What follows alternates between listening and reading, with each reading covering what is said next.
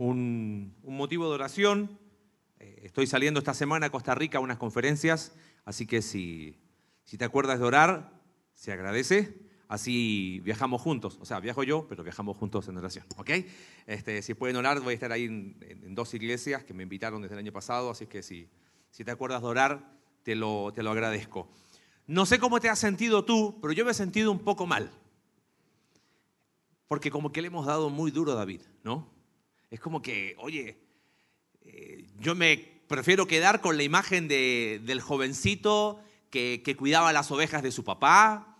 Me quiero quedar con la imagen del, del joven que fue ungido como rey cuando tenía 15, 16 años. Prefiero quedarme con la imagen de David que venció a Goliat y a lo mejor estar... ¿Cuántas piedras eran? Cinco, ¿no? ¿Cuántas piedrecitas tenía ahí cuando.? No me acuerdo, en serio, de verdad pregunto, pero no me acuerdo. ¿Cinco? Con cinco piedras iba, bueno, y a lo mejor inventarnos, no sé, una piedra de esto y un domingo predicar de eso y al otro, y rellenar, estirar, estirar, como para que la historia no ver el lado B, ¿no?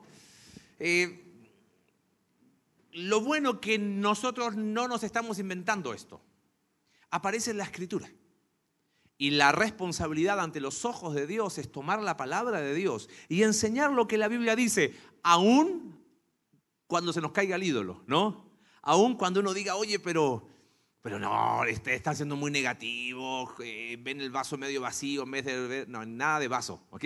Las cosas como son. Y la escritura nos deja aún las cosas positivas de David como las negativas. Y acompáñame ahí, por favor, a 2 de Samuel, capítulo 15 y si recuerdas un poquito, haciendo, eh, recordando lo que hemos estado viendo, no sé si se acuerdan cuando vimos Primera de Samuel, que vimos el ascenso de Saúl, el descenso de Saúl.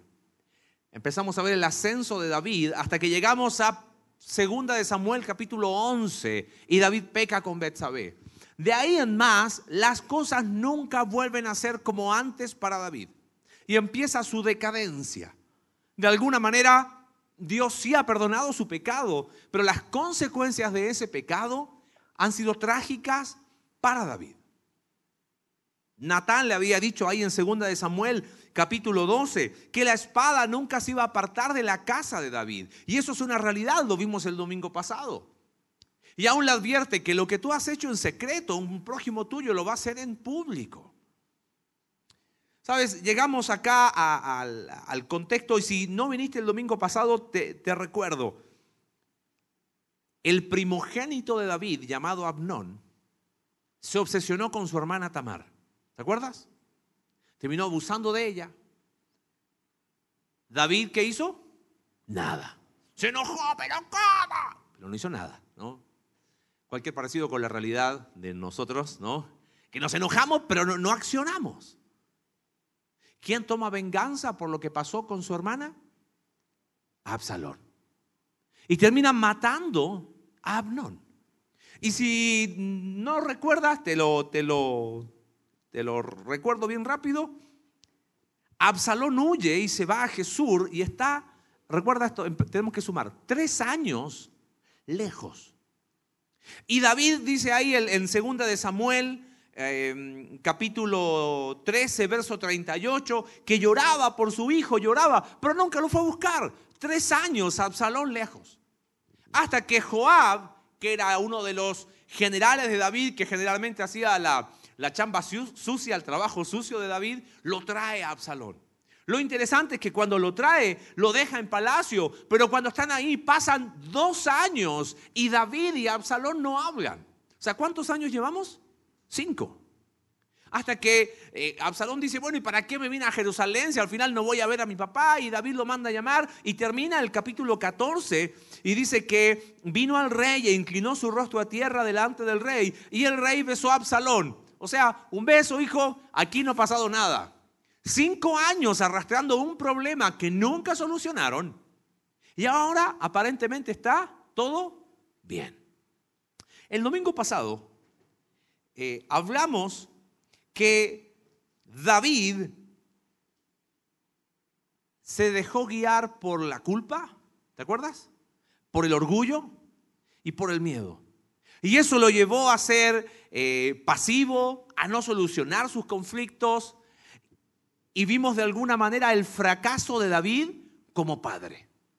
Bueno, déjame dejar instalada la idea que vamos a desarrollar en estos minutos que nos quedan. El fracaso en las relaciones interpersonales casi siempre tiene dos caras. Vuelvo a repetir, el fracaso en las relaciones interpersonales, en este caso, la relación de David y Absalón, casi siempre tiene dos caras. Y te aclaro algo, digo casi porque al final vas a entender por qué digo casi, ¿ok? Casi siempre tiene dos caras. Si el domingo pasado vimos el lado de David, lleno de culpa, lleno de orgullo y lleno de miedo, donde le llevó a fracasar como padre y no poder solucionar su problema con Absalón. Me gustaría hoy que nos coloquemos un poco en los zapatos de Absalón. ¿Qué pasó por el corazón de Absalón? ¿Qué parte tuvo él en todo esto? Porque el fracaso en las relaciones interpersonales casi siempre tiene dos caras. Y mira qué interesante, me gustaría que vamos ahí a 2 de Samuel capítulo 15. Es interesante, Absalón significa padre de paz. Sin embargo, más, fue, más bien fue un, hijo de, de caos, de guerra. Todo lo contrario a lo que significa su nombre. Ahora, tenemos que resumir capítulo 15, 16, 17 y 18. Entonces, colócate el cinturón de seguridad y vamos a ir rápido. Pero quiero que entiendas el cuadro porque las lecciones que vamos a ver surgen de la escritura, no son cosas que nos inventamos. Entonces acompáñame ahí capítulo 15, verso 1 y dice, aconteció después de esto. ¿Qué esto? Cinco años, ¿te acuerdas? Donde Absalón y David no se hablaron y cuando se hablaron no resolvieron absolutamente nada. Así que han pasado cinco años y dice el autor de Segunda de Samuel que después de esto Absalón se hizo de carros y caballos y 50 hombres que corriesen delante de él. ¿Quién se hace de carros, de caballos y de hombres? ¿Alguien que está aburrido o alguien que quiere ir a la guerra? Alguien que quiere ir a la guerra. ¿Y qué guerra es la que quería Absalón? Bueno, eh, te vuelvo a repetir, como no, no tenemos tanto tiempo para ver cuatro capítulos en detalle, dice verso 2 que Absalón se levantaba de mañana e iba a las puertas, recuerda, las puertas eran una especie de tribunales donde iban las personas a, buscar eh, justicia. Entonces venía alguien y decía, ¿vienes a ver al rey? Sí, le decían, ay, mira, lo que te pasa a ti son palabras buenas y justas, pero no tienes quien te oiga de parte del rey. Y mira lo que hacía Absalón. Decía, ¿quién me diese la oportunidad a mí?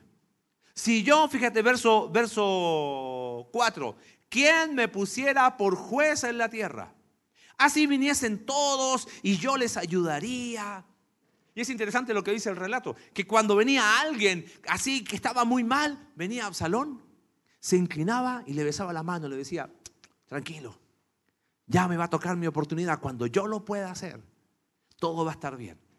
Eh, no estoy diciendo que Absalón era político, pero, pero creo que hay bastantes similitudes en lo que hacía él, ¿no? Él decía, oye, si yo tan solo tuviera una oportunidad, si yo tan solo estuviera en el lugar del rey, fíjate la sutileza que hace Absalón. Y mira lo interesante, verso 6. De esta manera hacía con todos los israelitas que venían al rey a juicio. Y así robaba Absalón el corazón de los de Israel. Verso 7 al cabo de cuatro años. ¿Cuántos años habían pasado? Cinco. ¿Cuántos años lleva ahora Absalón robando el corazón de la gente, haciendo quedar mal a su papá y él mostrándose como el, superhombre piadoso, generoso, que si tan solo tuviera la oportunidad de ser rey, él haría las cosas distintas? Cuatro. En total han pasado nueve años. Ahora mira lo, que sigue en, la historia. Absalón le dice, verso 7, mira, eh, papá, te permito que me des permiso para ir a Hebrón porque quiero pagar un voto a Jehová. Porque cuando estuve esos tres años lejos, yo le prometí al Señor que si un día volvía a Jerusalén, yo le iba a servir, déjame ir. Y David le dice, ve en paz. ¿Sabes qué es lo triste de esa frase? Es la última vez que David y Absalón se miran cara a cara. Es la última vez que papá e hijo hablan. Te estoy contando el final de la historia. Bueno, Absalón dice irse a Hebrón y en realidad lo que hace es que él había mandado, no había grupos de WhatsApp como en este tiempo, pero había mandado cartas a todas las tribus de Israel. Y había dicho, cuando suene la trompeta en Hebrón, me siguen, yo seré el nuevo rey. Y eso es lo que hace. Va a Hebrón y ¿a quién se lleva?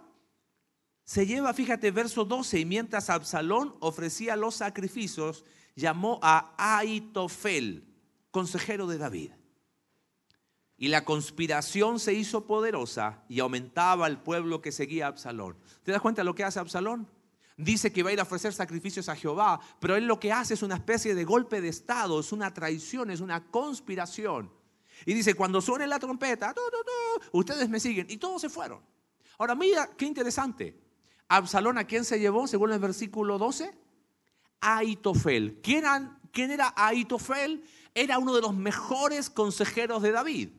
Ahora, Absalón, tonto no era, ¿no? O sea, además de que por cuatro años se ganó el corazón del pueblo, se lleva al mejor hombre de David para colocarlo a su lado. Y uno dice, oye, ¿por qué Aitofel fue tan traicionero? Muchos creen, y todo, indica por, por, el estudio de las genealogías, que Aitofel era el abuelo de Betsabé. Y que de alguna manera guardó resentimiento en su corazón y aquí tuvo la oportunidad para vengarse de David. Bueno, tengo que avanzar porque sí que son cuatro capítulos y estamos recién en el 15. Interesante la reacción de David. Verso 13, y un mensajero vino a David diciendo, el corazón de todo Israel se va tras Absalón. Entonces David dijo a todos sus siervos que estaban con él, levantaos y huyamos, no podremos escapar delante de Absalón. Mira qué interesante. En vez de David pelear contra Absalón, huye. Y quizás uno diría, ¿fue una buena o una mala decisión? Quizás lo llevó la culpa, quizás fue fatalista y dijo, ah, lo que sí me llama la atención es que en ninguna parte dice que David consultó a Jehová. No dice, y David consultó a Jehová. ¿Te acuerdas? Primera de Samuel. Cada vez que David no consultó a Jehová, ¿cómo le fue? Pésimo. Un año, cuatro meses con los filisteos.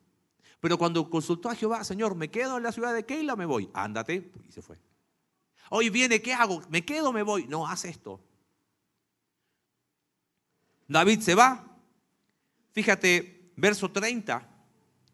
Se entera que Aitofel, su mejor consejero, ahora está del lado de Absalón. Y mira cómo va, dice, y David, verso 30, subió la cuesta de los olivos, el monte que está al frente de Jerusalén. Deja su palacio y deja, se va y dice, la subió llorando, llevando la cabeza cubierta, los pies descalzos y todo el pueblo que tenía consigo cubrió cada uno su cabeza e iban llorando mientras subían. Qué dolor. En aquel tiempo David escribió Salmo 41, verso 9.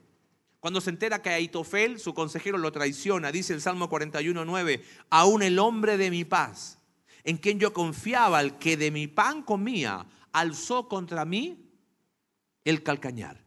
¿Sabes qué? ¿Quién cita este versículo? El Señor Jesús. No sé si lo leíste alguna vez en los Evangelios. Y lo cita para referirse a Judas. De alguna manera, Aitofel es como una especie de figura de Judas. Te cuento el final porque no tengo todo el detalle. Aitofel en algún momento no es escuchado en un consejo y ¿sabes qué hace Aitofel? Se suicida, al igual que Judas. Ahora piensa el dolor de David. Tiene que dejar el palacio, su hijo lo ha traicionado y aún su mejor consejero que ha hecho, lo ha traicionado. Y ahí se van y dejan palacio. David no tiene mejor idea que dejar a 10 concubinas, 10 amantes legales legales a los ojos de los hombres, ilegales y pecaminosos ante los ojos de Dios, a cargo de palacio. No sé qué estaba pensando David, pero las dejó ahí. Lo interesante es que llegamos al, capítulo 16 y mira qué, qué sucede. Verso 15. Y Absalón y toda la gente suya, los hombres de Israel, entraron en Jerusalén y con él a Itofel. Ahora, David, muy, muy vivo, hace algo. te lo tengo que decir para que entiendas un poquito la historia se da cuenta que su mejor consejero ahora está de quién? Del lado de Absalón. Entonces le pide a otro de sus consejeros, se llama Usaí, le dice, te voy a pedir un favor, quédate en el palacio y dile a Absalón que vas a estar del lado de él. Entonces tú me vas a informar a mí, de esa manera, qué es lo que va a hacer Absalón. Así que llega Absalón a palacio y ve a Usaí y dice, hey, ¿tú qué haces aquí? Tú eres, no, rey, yo estoy contigo. Y el pueblo empieza a gritar, fíjate ahí donde dice, viva el rey, viva el rey. Verso 16. Así que llega Absalón y lo primero que hace es pedir un consejo a Aitofel. Le dice, Aitofel, ¿qué hago? Y este Aitofel le dice, las mujeres que dejó tu padre, métete con ellas. Y Absalón fue alterrado. ¿Y te acuerdas cuál era lo que había dicho Natán? Lo que tú hiciste en secreto, un prójimo tuyo lo va a hacer en qué? Público. Y Absalón, delante de todo, o sea, públicamente, se muestra como yo soy el nuevo qué? Rey. Y ahí está Absalón, capítulo 17, vuelve a pedir un consejo, le dice, a ver, ¿qué hago ahora? Y Aitofel le dice, mira, aprovecha que va huyendo David, sale a su encuentro y mátalo. Pero Usaí, que era el consejero supuesto de Absalón, pero que estaba del lado de David, le dice, no, lo mejor es que organicemos bien el ejército. Claro, de esa manera le daba tiempo a David. Y Absalón le hace caso a Usaí y por eso Aitofel se suicida. Cuento corto, verso 18, pasa lo inevitable. Se enfrentan el ejército de David y el ejército de Absalón. Fíjate capítulo 18, verso 6. Salió pues el pueblo al campo contra Israel y se libró la batalla en el bosque de Efraín. Y allí cayó el pueblo de Israel, los que estaban con Absalón, delante de los siervos de David. Y se hizo allí en aquel día una gran matanza de 20 mil hombres. Y la batalla se extendió por todo el país y fueron más los que destruyó el bosque aquel día que los que destruyó la espada. Probablemente algo sobrenatural pasó, que Dios cuidó a David. Lo interesante es cómo termina la historia. Cuenta la escritura que Absalón tenía mucho pelo. Tanto pelo tenía que aproximadamente su pelo pesaba dos kilos. Ahora, cuentan los historiadores que probablemente, corríjanme, porque yo no sé mucho del lenguaje de moda, pero como que Absalón se hacía, ¿cómo se llama cuando se hacen esos reflejos luces? ¿Cómo se llama? Esa cosa que se lo hacía como con una especie de oro. Y eso le daba a Absalón un peso en su pelo, que por eso se lo tenía que cortar y era todo un espectáculo cada vez que Absalón se cortaba el pelo. Y dice la escritura, creo que es ahí capítulo 13 o 14, que pesaba el equivalente más o menos a hoy a dos kilos. Ahora, ¿por qué te lo digo? Porque cuenta el relato que Absalón al ver que su ejército está siendo eh, destruido, huye. Y en la huida en el bosque, una rama de un árbol se le atraviesa en su pelo. Y quedó colgando y el animal obviamente siguió. Y dice, dice el relato muy, muy interesante que quedó colgando, suspendido entre el cielo y la tierra. Lo ve uno de los de David y corre a decirle al, al general Joab, hey, está Absalón ahí colgado. Y Joab dice, ¿y qué hiciste con él? ¿No lo mataste? No, dice, ¿cómo voy a tocar al hijo de David, porque David había dado una instrucción. ¿Sabes cuál era? No toquen a mi hijo. En medio de todo lo malo que había hecho David, seguía mostrando un amor incondicional. Por favor, si van a destruir al ejército de Absalón, bien, pero a mi hijo no lo toquen. Y lo pidió una y otra vez. Joab, que era un hombre iracundo, cuando supo que Absalón estaba ahí sin poder defenderse, fue y tiró tres dardos a su corazón. Lo descolgaron, le cortaron la cabeza, hicieron un hoyo y lo enterraron. Así terminó la trágica historia de Absalón. ¿Te acuerdas cuál había sido su última vez que habían, se habían visto? David le había dicho, ven paz. Y Absalón tuvo cualquier cosa menos paz. Bueno, le dan la noticia a David y mira la reacción de David. Cuando le dan la noticia que Absalón ha muerto, verso 33 del capítulo 18, dice entonces el rey se turbó y subió a la sala de la puerta y lloró y yendo decía así, hijo mío Absalón, hijo mío, hijo mío Absalón, ¿quién me diera? que muriera yo en lugar de ti, Absalón, hijo mío, hijo mío. ¿Qué dolor tiene que haber sido para David? Quizás cuántas escenas pasaron por su cabeza y si hubiera y si hubiera y, y dolido decía, ¿quién me diera que yo muriera en tu lugar? Y hemos hablado bastante de David. El domingo pasado dijimos, David fue, o su corazón estuvo lleno de culpa, de orgullo y de miedo. Y eso quizás lo paralizó, no hizo que solucionara los conflictos. Y quizás uno diría, bueno, este David, qué malo que fue, pero, pero ¿y Absalón? Dijimos en nuestra idea central que el fracaso de las relaciones interpersonales casi siempre tiene dos caras. Bueno, ¿cuál es el lado de Absalón? ¿Qué había en el corazón de Absalón? Que llevó a tener un fracaso en esta relación padre a hijo. Mira, la primera cosa que yo puedo ver en la escritura es que en el corazón de Absalón, ¿sabes qué había? Había amargura. Está bien, el texto bíblico, quizás tú dices, oye, pero no, no dice que había amargura, no dice, y Absalón se llenó de amargura. No, no lo dice. Pero piensa esta conmigo y acompáñame rápido a Deuteronomio capítulo 29. Evidentemente el tiempo hizo estragos en el corazón de Absalón. ¿Te acuerdas? Tres años después de matar a, su medio hermano Abnón, se fue. Vuelve, han pasado cinco años, no habla con el rey. Cuando hablan no solucionan nada. Y por cuatro años Absalón está ganándose el corazón del pueblo, ganándose el corazón del pueblo. ¿Quién te dijo que el tiempo soluciona las cosas? ¿Cuántas veces pensamos y decimos, no, el tiempo lo cura todo? No, y hasta usamos como frases pseudo cristianas. No, hay que darle tiempo al tiempo. Nunca he entendido esa frase. Yo, ¿Cómo el tiempo le doy tiempo al tiempo? No, nada de tiempo. Sí, Absalón dejó pasar el tiempo y ¿sabes cómo se llenó su corazón? Se llenó de amargura. Deuteronomio capítulo 29 explica este pecado y mira lo que dice. Verso 16, porque vosotros sabéis cómo habitamos en la tierra de Egipto y cómo hemos pasado por en medio de las naciones por las cuales habéis pasado. Y habéis visto sus abominaciones y sus ídolos de madera y piedra y de plata y oro que tienen consigo. No sea que haya entre vosotros varón o mujer o familia o tribu cuyo corazón se aparte hoy de Jehová nuestro Dios para ir a servir a los dioses de las naciones. No sea que haya en medio de vosotros raíz que produzca hiel y ajenjo, amargura. Y suceda que al oír las palabras de esta maldición, él se bendiga en su corazón diciendo, tendré paz, aunque ande en la dureza de mi corazón.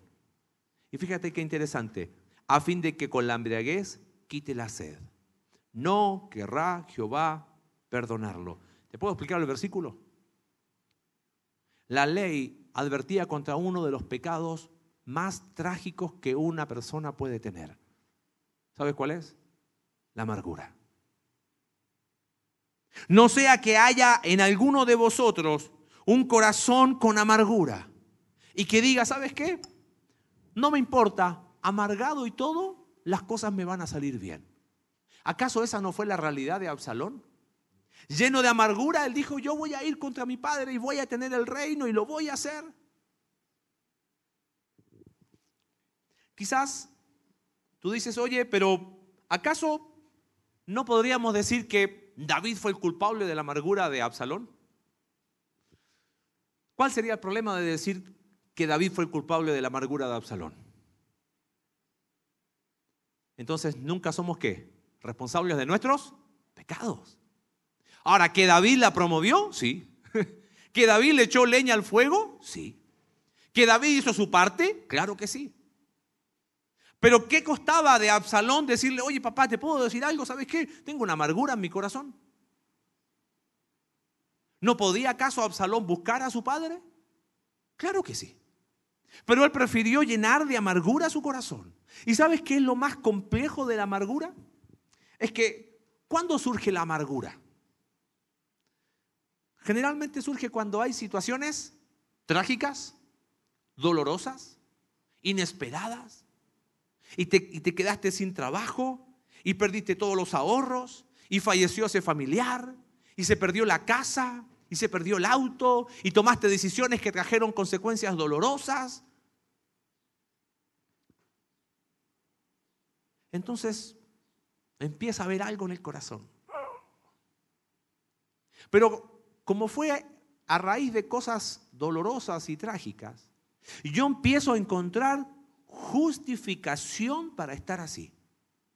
¿Entiendes? Eh, es que tú no estás en mis zapatos.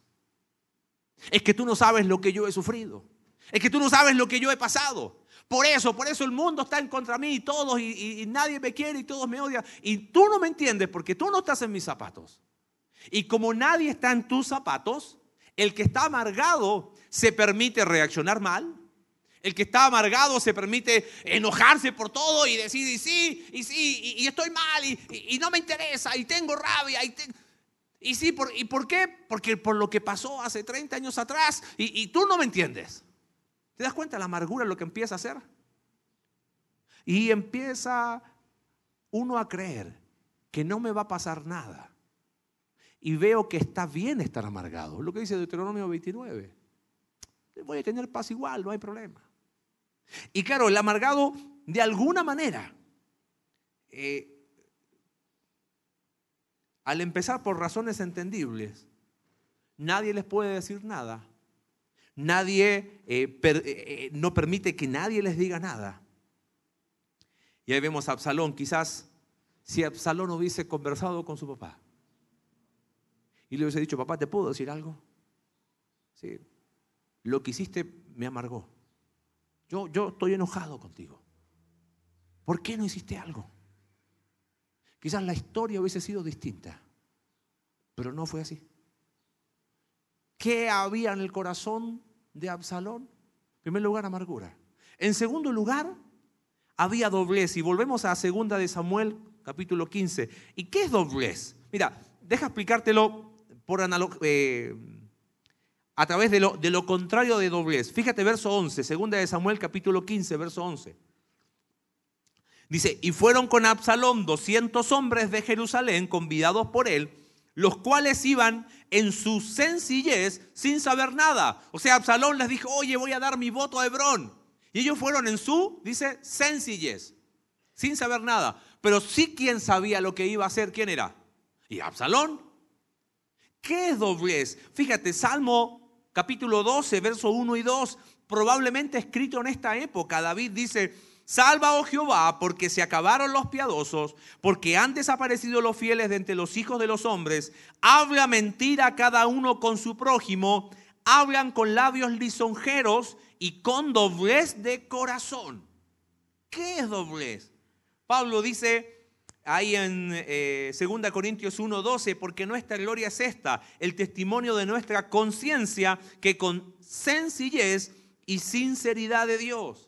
Después dice en Efesios capítulo 6, siervos, obedeced a vuestros amos terrenales con temor y temblor, con sencillez de vuestro corazón. Déjame ilustrártelo con una hojita. Yo te muestro esto y esta diríamos es una hoja sencilla, ¿correcto? Y si la doblo, diría, aquí tiene un do, un doblez. ¿Sabes qué es sencillez? Es, tengo algo que ocultarte así. Si mi vida fuera reflejada en esta hoja, ¿tengo algo que ocultarte? Sencillez es sinónimo de transparencia. ¿Es sinónimo de qué más? Honestidad, de verdad, de integridad. ¿Y qué sería entonces doblez? Si sencillez es sinónimo de qué? Integridad, transparencia, honestidad, ¿verdad? ¿Qué sería doblez? Deshonestidad. Decir una cosa, pero en el fondo, ¿qué? Sentir, pensar, creer otra. Fíjate, la, doblez, el doblez de Absalón. Volvemos a leer segunda de Samuel, capítulo 15, verso 3. ¿Qué le decía Absalón al pueblo? Mira, tus palabras son buenas y justas, pero no tienes quien te oiga de parte de qué? Del rey. ¿Qué está queriendo decir Absalón? El rey es malo.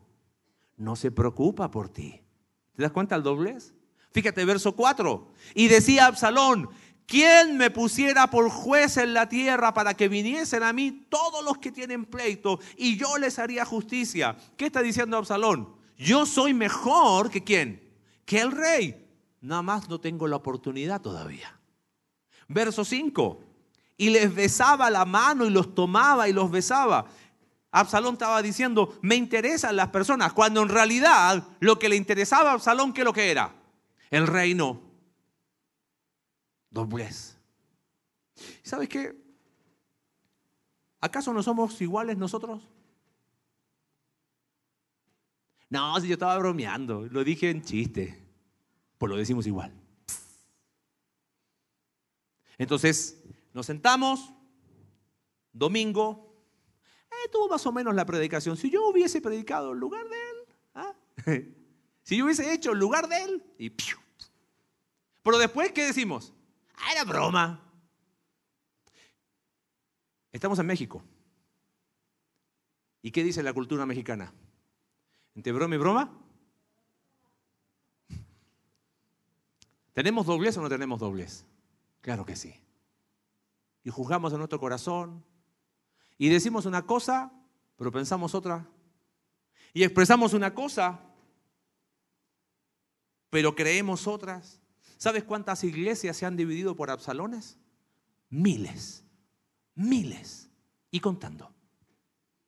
Ay, es que si yo tuviera la oportunidad de hacerlo, yo lo haría mejor. Ah, pero solamente lo digo, ¿eh? No piensen mal. Miles. Y seguimos contando, lamentablemente. Porque el fracaso de las relaciones interpersonales casi siempre tiene qué? Dos caras. David fracasó como padre, sí. Absalón fracasó como hijo, sí. ¿Amargura? Doblez. Y obvio, de alguna forma el doblez está relacionado con, con la amargura. ¿Por qué? Porque como se guardó cosas en su corazón, ¿qué iba a hacer? Actuar como que si estaba todo bien, cuando en el fondo estaba todo mal. Y todo quizás se hubiese podido solucionar con una charla honesta y transparente. Pero no hubo oportunidad. Ni la buscó David, ni la buscó Absalón. ¿Y cómo, qué es lo último? ¿Cómo termina esta historia? Verso 16, viva el rey, viva el rey. Y Absalón le pregunta a Aitofel, oye Aitofel, ¿y qué hago ahora como nuevo rey? Absalón siempre supo que el reino no le pertenecía. Absalón siempre supo que él no era el ungido. Es más, Abnón era el primogénito de David. Muchos creen que Absalón no solo se vengó por su hermana Tamar, sino que Absalón aprovechó de matar a quién? Al que seguía en la línea de sucesión. Porque ¿qué quería Absalón? Él quería el reino. ¿Sabes? No solamente había amargura y había doblez, había engaño. Es que claro, cuando yo permito cosas en mi corazón, rencor, odio, no, yo no tengo amargura contra nadie. Oye, y fulanito de tal, ah, no lo, algo hay. Inevitablemente voy a actuar con doblez porque, porque no quiero que nadie vea la basura de mi corazón. Y para que nadie la vea, actúo con doblez y termino creyéndome un engaño. Absalón se creyó el cuento de que él era el rey. Se creyó su engaño. Es más, para mantener ese engaño, ¿qué hizo? El mejor hombre de David ahora va a estar con quién? Conmigo. Y le pedía consejos a Aitofel, dime tú, ay, sí, lo dijo Aitofel, ¿eh? que conste que yo pedí consejo. es que cuando uno quiere justificar su pecado, siempre va a encontrar un cómplice. Siempre. A veces es el amigo que te dice aquello que tú quieres escuchar. A veces somos los padres los peores cómplices del pecado de nuestros hijos cuando no decimos nada, cuando guardamos silencio, cuando hacemos como David evadiendo. Ay, no, tiene sueño el niño, no está cansado. No, no, no, no tiene límites, que es distinto.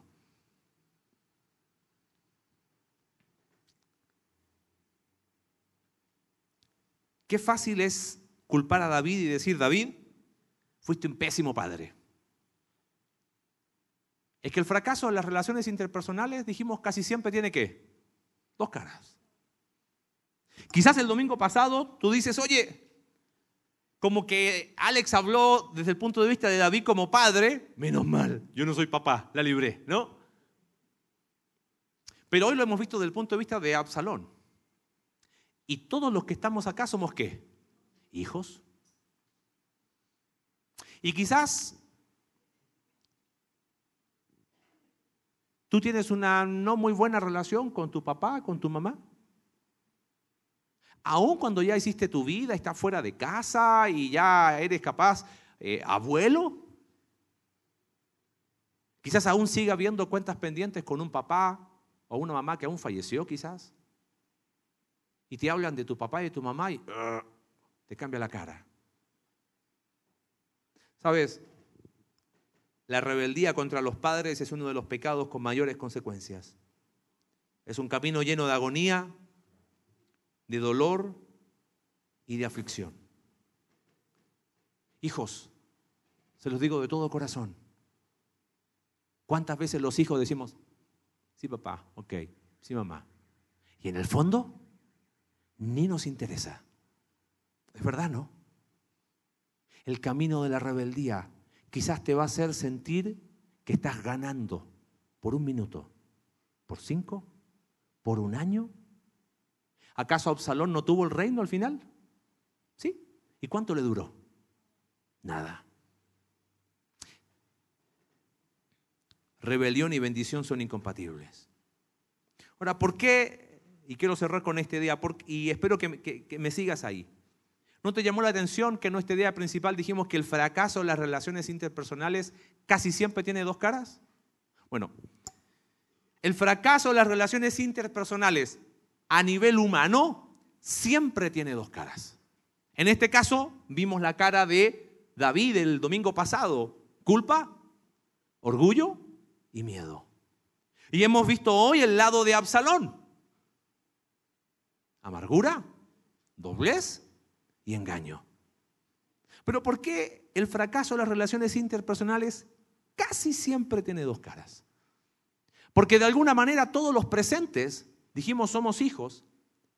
Pero si has creído en Cristo Jesús como tu único Salvador, también eres qué? ¿Hijo de quién? De Dios. Ah, por eso el casi. Porque el fracaso en nuestra relación con nuestro Padre Celestial siempre tiene una sola cara. ¿Cuál es? La nuestra. De alguna manera, yo creo que hay una lección más grande acá. David trató de hacer las cosas como mejor pudo. No le salieron muy bien. Dejó el palacio con tal de evitar la confrontación con su hijo. Cuando la confrontación fue inevitable, ¿qué pidió? Por favor, no maten a quién? A mi hijo. Y cuando murió lo, lo lloró con un dolor y una amargura. Intentó hacer lo mejor, pero no fue, no fue lo mejor.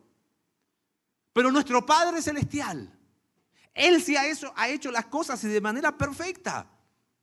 Nos buscó cuando nosotros no lo buscábamos. Nos amó cuando nosotros le dábamos la espalda, siendo aún pecadores. Cristo murió por nosotros. Nos dio un nuevo nombre, Hijo de Dios. Y nos busca y nos busca día tras día, día tras día. Y nosotros ¿Cómo somos? Como Absalón. A veces nos amargamos, ¿no?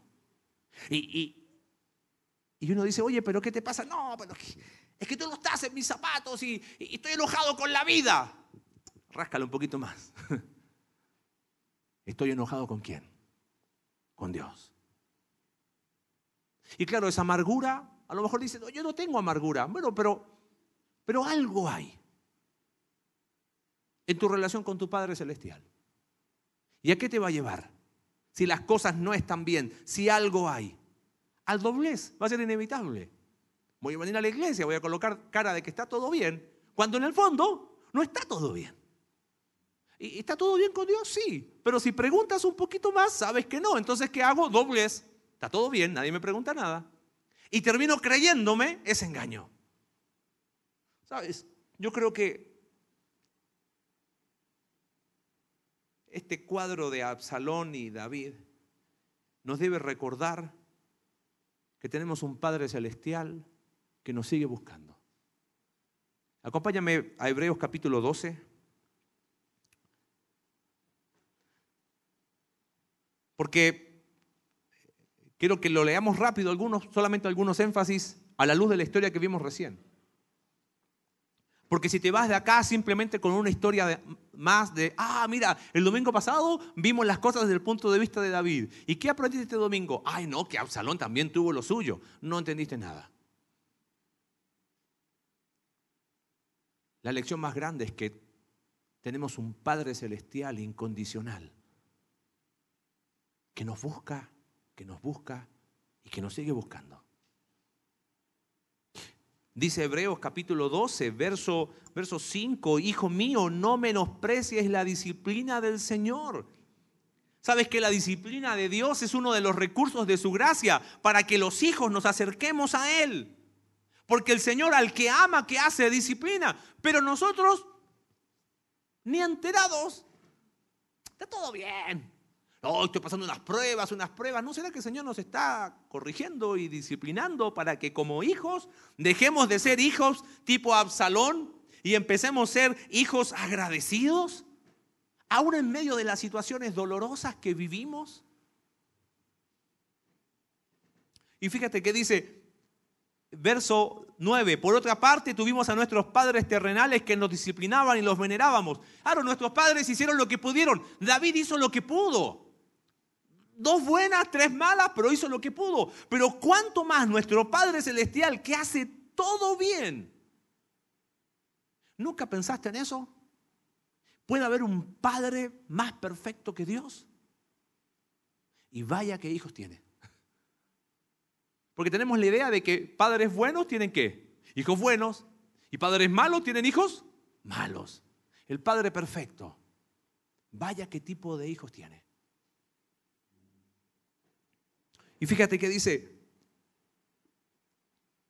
nuestros padres terrenales por pocos días nos disciplinaban como a ellos les parecía, pero este para lo que nos es provechoso, para que participemos de su santidad. Entonces, entendiendo que Dios como Padre me está buscando, mira lo que dice el autor de Hebreos, por lo cual levantad las manos caídas y las rodillas paralizadas. ¿Sabes cuál es la idea? Alguien que está cansado.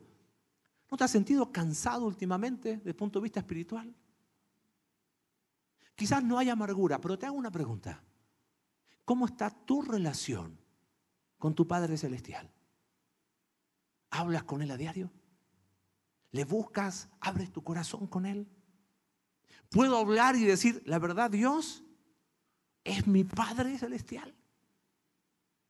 ¿O es un Dios distante? ¿O es un Dios SOS? ¿O es un Dios que aparece cuando ya no puedo más? Pero puedo decir, es mi Padre Celestial, tengo una excelente relación con Él, nos hablamos todos los días y...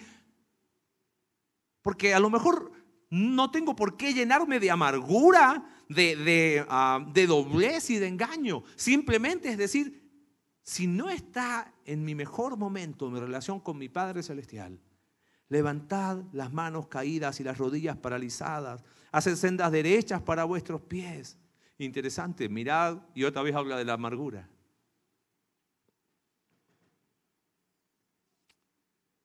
¿Tienes conflicto con alguien a nivel de relaciones interpersonales? Te dije, a nivel de relaciones interpersonales de humano a humano, siempre hay qué? Dos caras. Por eso Mateo 18 dice, si tu hermano tiene algo contra ti, o sea, tú eres el ofendido, tú búscalo. No podemos ir por la vida con conflictos no resueltos. Absalón y David quizás pensaron que después de nueve años ya estaba todo olvidado. Porque los conflictos que no se resuelven en tiempo y forma son fantasmas que nos persiguen toda la vida. Y tarde o temprano, tarde o temprano, vuelven a aparecer y vuelven a aparecer. Así que si hay algún conflicto con alguien, amado mío, resuélvelo hoy. Porque hay dos caras.